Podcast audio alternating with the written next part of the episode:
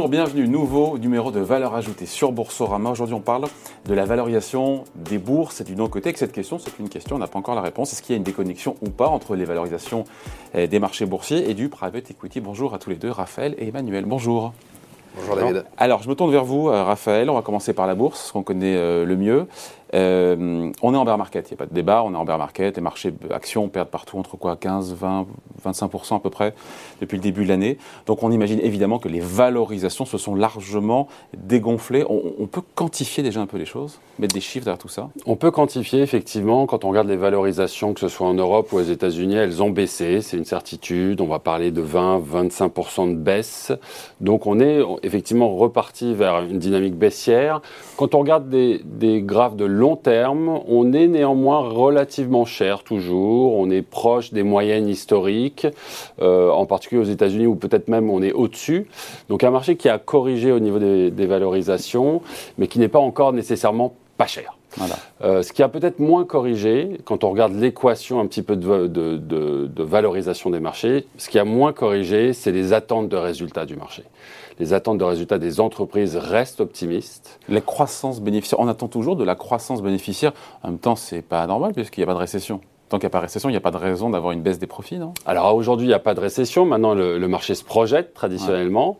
Et euh, dans ces estimations des résultats des entreprises à venir, on reste relativement optimiste. On va parler peut-être de 5% de croissance en 2022. Il n'y a pas eu vraiment de modification à la baisse. Donc les marchés restent optimistes. On peut se poser la question d'ailleurs euh, à tort ou à raison de rester optimiste sur la suite en disant il n'y aura pas de récession, il n'y aura pas de crise bénéficiaire et donc euh, alors, si vous pensez qu'il n'y aura pas de récession et que la décélération économique due au resserrement monétaire ou au retour de l'inflation sera légère, alors effectivement, peut-être qu'on peut être optimiste. Le consommateur, jusqu'à présent, a fait son travail de consommer.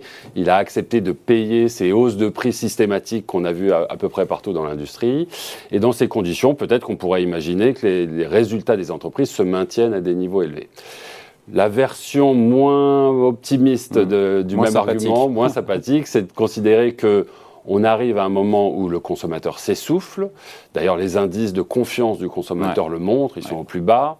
Son revenu disponible diminue parce que l'inflation est telle que les hausses de salaire ne compensent pas ces hausses de, ces hausses de prix. Et donc, dans ces conditions, on, peut imaginer que le, consommateur va probablement moins consommer sur le deuxième semestre, moins consommer l'année prochaine, et ses attentes de résultats pourraient être révisées à la baisse.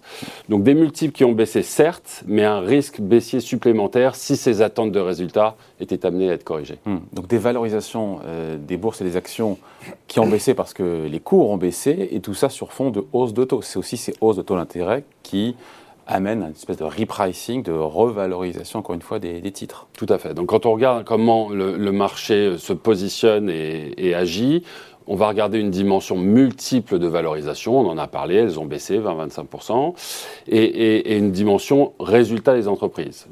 Or, les multiples de valorisation, ils sont très liés finalement à cette dynamique de taux d'intérêt. Le marché escompte des flux de trésorerie futurs des, entreprises qui la composent.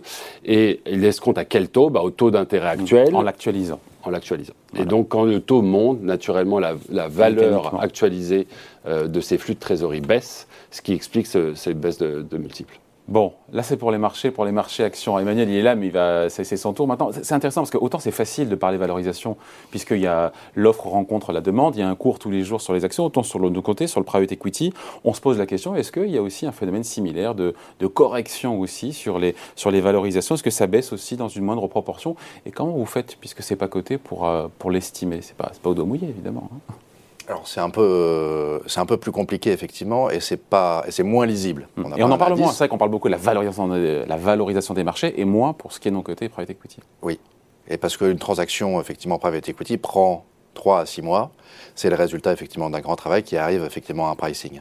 Le, la dynamique est différente, c'est pas, on n'est pas dans l'immédiateté, on est effectivement sur un marché qui a, qui a des, un fonctionnement un peu différent. Qu'est-ce qu'on peut regarder? On peut regarder, il y a un indice qui s'appelle l'indice Argos, qui effectivement regarde les multiples, effectivement, sur longue période. Il existe depuis 2004. Et donc, c'est un des éléments qu'on peut suivre. Et, ce qu'on a vu quand on regarde ça, c'est qu'en fait, au deuxième semestre 2021, on a perdu euh, quasiment 15% au niveau des multiples, alors que la bourse montait.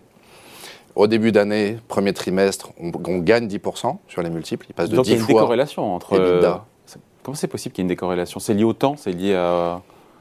En tout cas, on passe de 10 fois à 10,8 fois. Je pense qu'au Q2, effectivement, l'autre chose qu'on peut regarder, c'est euh, le volume de transactions M&A. Quel est le volume, effectivement? Parce que si à un moment, euh, il y a un disconnect au niveau des prix, c'est-à-dire les acheteurs ne sont plus prêts à payer les prix du passé, mais les vendeurs sont restés sur un logiciel un petit peu d'hier, la transaction peut soit se faire à un prix décoté, soit éventuellement ne pas se faire. Si elle ne se fait pas, il n'y a pas de prix, effectivement. Et là, effectivement, c'est différent, on n'arrive pas à lire. Donc sur un an, on note quoi? Sur un an, Emmanuel, on note une baisse de 15% des, des niveaux de, des prix sur les transactions. Oui, alors qui était lié effectivement à la période Covid, qui était encore très présente il y a six mois. Début d'année, on, on, sort d'Omicron, les valorisations repartent et l'optimisme repart. Puis arrive l'Ukraine, l'inflation, la disruption des supply chains.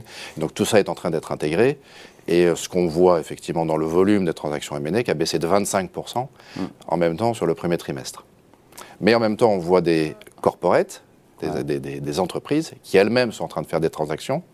Elles ont une trésorerie souvent très bonne, parce que depuis deux ans, elles ont travaillé leur trésorerie. Et leur, voilà. aujourd'hui, elles ont les moyens et elles font leurs emplettes parce que c'est le bon moment aussi d'acheter des entreprises éventuellement un peu fragilisées avec du private equity qui est un peu moins actif, qui se pose des questions. Euh, vous faites, il y a une valeur liquidative, j'imagine, théorique ou pas sur, euh, sur les fonds de private equity. Comment ça se passe encore une fois pour euh, parce qu'il y, y, a cet indice que vous avez évoqué, mais il y a aussi vous-même quand vous répertoriez et vous, vous quantifiez la, la, valeur et vous mettez un prix sur la, sur la valeur de participation. Alors il y, a une, il, y a une, méthodologie effectivement qui est mondiale aujourd'hui avec des organismes qui ont euh, défini des, des, guidelines. Donc il y a deux organismes, l'organisme des investisseurs institutionnels qui s'appelle ILPA et un organisme spécialisé dans la valorisation de private equity qui s'appelle l'IPEV. Ces guidelines effectivement sont appliqués par euh, les gérants de private equity, sont beaucoup corrélés au marché.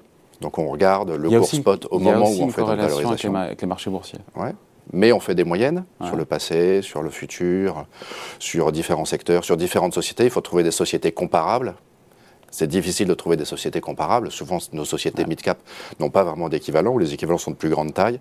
On fait des moyennes de tout ça. C'est à dire d'experts, en fait. Donc, il y a un expert, évaluateur, qui applique hmm. multi, plusieurs méthodes. Ce n'est pas une valeur de marché, ce n'est pas une valeur qui permet de sortir du fond, c'est une valeur qui vient d'une estimation. C'est une estimation, quelque part. C'est comme si euh, vous vouliez, effectivement, évaluer votre bien immobilier. vous faites venir un expert qui prend en compte euh, beaucoup de critères, les met tous ensemble et effectivement arrive à une valeur.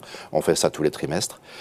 Euh, et euh, effectivement, ces valorisations sont publiées et souvent revues par un évaluateur externe pour s'assurer qu'effectivement la méthodologie a bien été appliquée.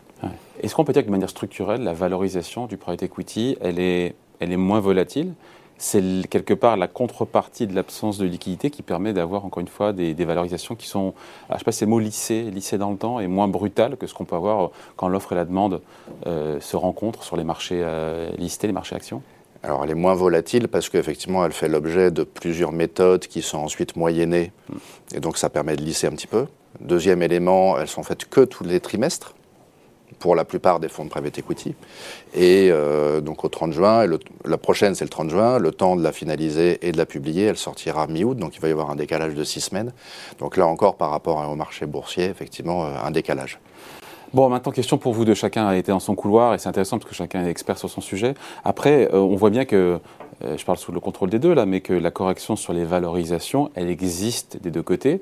Elle n'est pas de, sur le même timing, elle n'est pas sur de même ampleur entre le côté et le non-côté. Comment, comment il y a des, voilà, une ébauche d'explication, Raphaël, là-dessus? Bah, Vous avez dit un mot intéressant, c'est ce mot de liquidité. Effectivement, peut-être une différence entre le private equity et euh, les actions en bourse, c'est que les actions en bourse vous permettent de rentrer et sortir à votre guise. À tout moment. À tout moment, pour plus ou moins la taille que vous souhaitez. Et cette liquidité, elle a un coût, déjà. Euh, ce, ce, coût se répercute probablement dans, dans les valorisations d'une part. Et puis cette liquidité aussi, elle permet ces grands mouvements de balancier de marché, ces grands excès.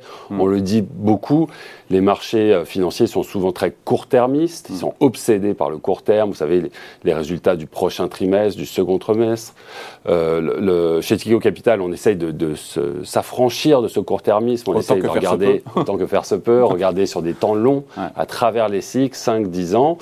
Mais cette, cette, euh, cette faculté de, de court-termisme que les marchés financiers listés ont, ça provoque aussi des excès. On parle souvent de fondamentaux des entreprises qui sont déconnectés de leur prix ou de leur valorisation de marché. Donc ça, c'est des phénomènes qu'on voit souvent euh, sur le marché, euh, le marché action listé. Alors, c'est une mauvaise nouvelle, mais c'est aussi une bonne nouvelle. Ça permet d'avoir des opportunités. Et dans un marché comme celui-là aujourd'hui, qui est un marché qui inspire méfiance, et chez Tikeo Capital, on est globalement méfiant et prudent, on, est, on voit néanmoins beaucoup de dislocations, d'excès. On revient à cette idée de fondamentaux déconnectés un petit peu de la réalité et, et des prix euh, du marché correspondant. On voit des opportunités. C'est donc aussi des marchés d'opportunités. On doit pouvoir réinvestir. C'est dans des entreprises de très belle qualité qui ont été trop décotées dans, ce grand, dans cette grande vague de, de vente récemment. Si les marchés boursiers corrigent trop, est-ce que, Emmanuel, le, le private equity, lui, ne, ne corrige pas assez? Avec l'idée qu'on pourrait aller vers une convergence, peut-être, encore une fois, des valorisations. Bah, à la fin, ça va converger. Ouais mais à la fin, on sera tous morts, disait Keynes. à la fin, ça va converger. Et au début, effectivement, on est, on est private equity structurellement n'a pas de vendeur forcé. Hmm. On peut toujours effectivement décider d'attendre six mois ou un an pour vendre un actif, là parce qu'effectivement on n'a pas ces retraits Ouais. de la part des fonds qui forcent effectivement euh, le gérant de temps en temps à sortir de certaines actions. On n'est pas forcé, mais effectivement, est-ce que dans six mois je vais avoir une valorisation meilleure que celle d'aujourd'hui? Peut-être pas. Et dans ce cas-là, j'ai peut-être intérêt effectivement à quand même euh, euh, accepter effectivement euh, cette vente. Deuxième chose, quand je rentre dans une action, c'est effectivement sur un temps long. Pour le coup, je ne regarde pas euh, à la semaine, à la journée ou au trimestre. Effectivement, je qui- regarde. Il y en a- a qui regardent hein, sur les actions, qui 4 regardent à tous les 7 ans. jours. hein. Voire Private 4 à 5 equity, c'est par 4 à 7 ans. Est-ce qu'aujourd'hui, mon actif, mon équipe de management sera celle qui, effectivement, va sortir gagnante de la période de 5 ans qui s'ouvre ou pas? Et, si je le paye éventuellement 5 ou 10% un peu cher par rapport à la bourse, sur 5 ans, effectivement, est-ce que c'est grave. À la fin, effectivement, quand même, euh, le retour que j'excompte va tenir compte de la profitabilité des entreprises. Ouais. Donc, effectivement, de l'impact que vont avoir les- les- le prix de l'énergie, le prix des matières premières. C'est les attentes de croissance pour les années à venir. Et là encore, effectivement, on va se retrouver assez vite, effectivement, sur toutes ces réalités. À Mm. quel moment on l'anticipe et est-ce qu'on l'anticipe de la bonne manière Effectivement, euh, les marchés boursiers réagissent immédiatement et, Et très vite. Non, mais il y a cette idée ou pas que les marchés boursiers surréagissent et que le non côté, entre guillemets, sous-réagit. L'un corrige trop, trop vite, trop brutalement, et l'autre peut-être pas assez. Et, corrige. et- et chacun a sa logique d'ailleurs. hein. Je pense que l'un corrige tout de suite Ouais. et l'autre, effectivement, attend un peu plus d'avoir des preuves de ce qui va se passer, essaye de comprendre, travaille un peu plus, et à un moment, ça s'ajuste, effectivement. Bon voilà, merci à tous les deux en tout cas pour, pour cet échange sur euh, cette déconnexion apparente, puisqu'en fait voilà, c'est plus compliqué que ça entre le, les valos euh, de la bourse et du private equity. Merci à tous les deux. Et Valeur Ajoutée revient évidemment la semaine prochaine, ici chez vous sur Boursorama.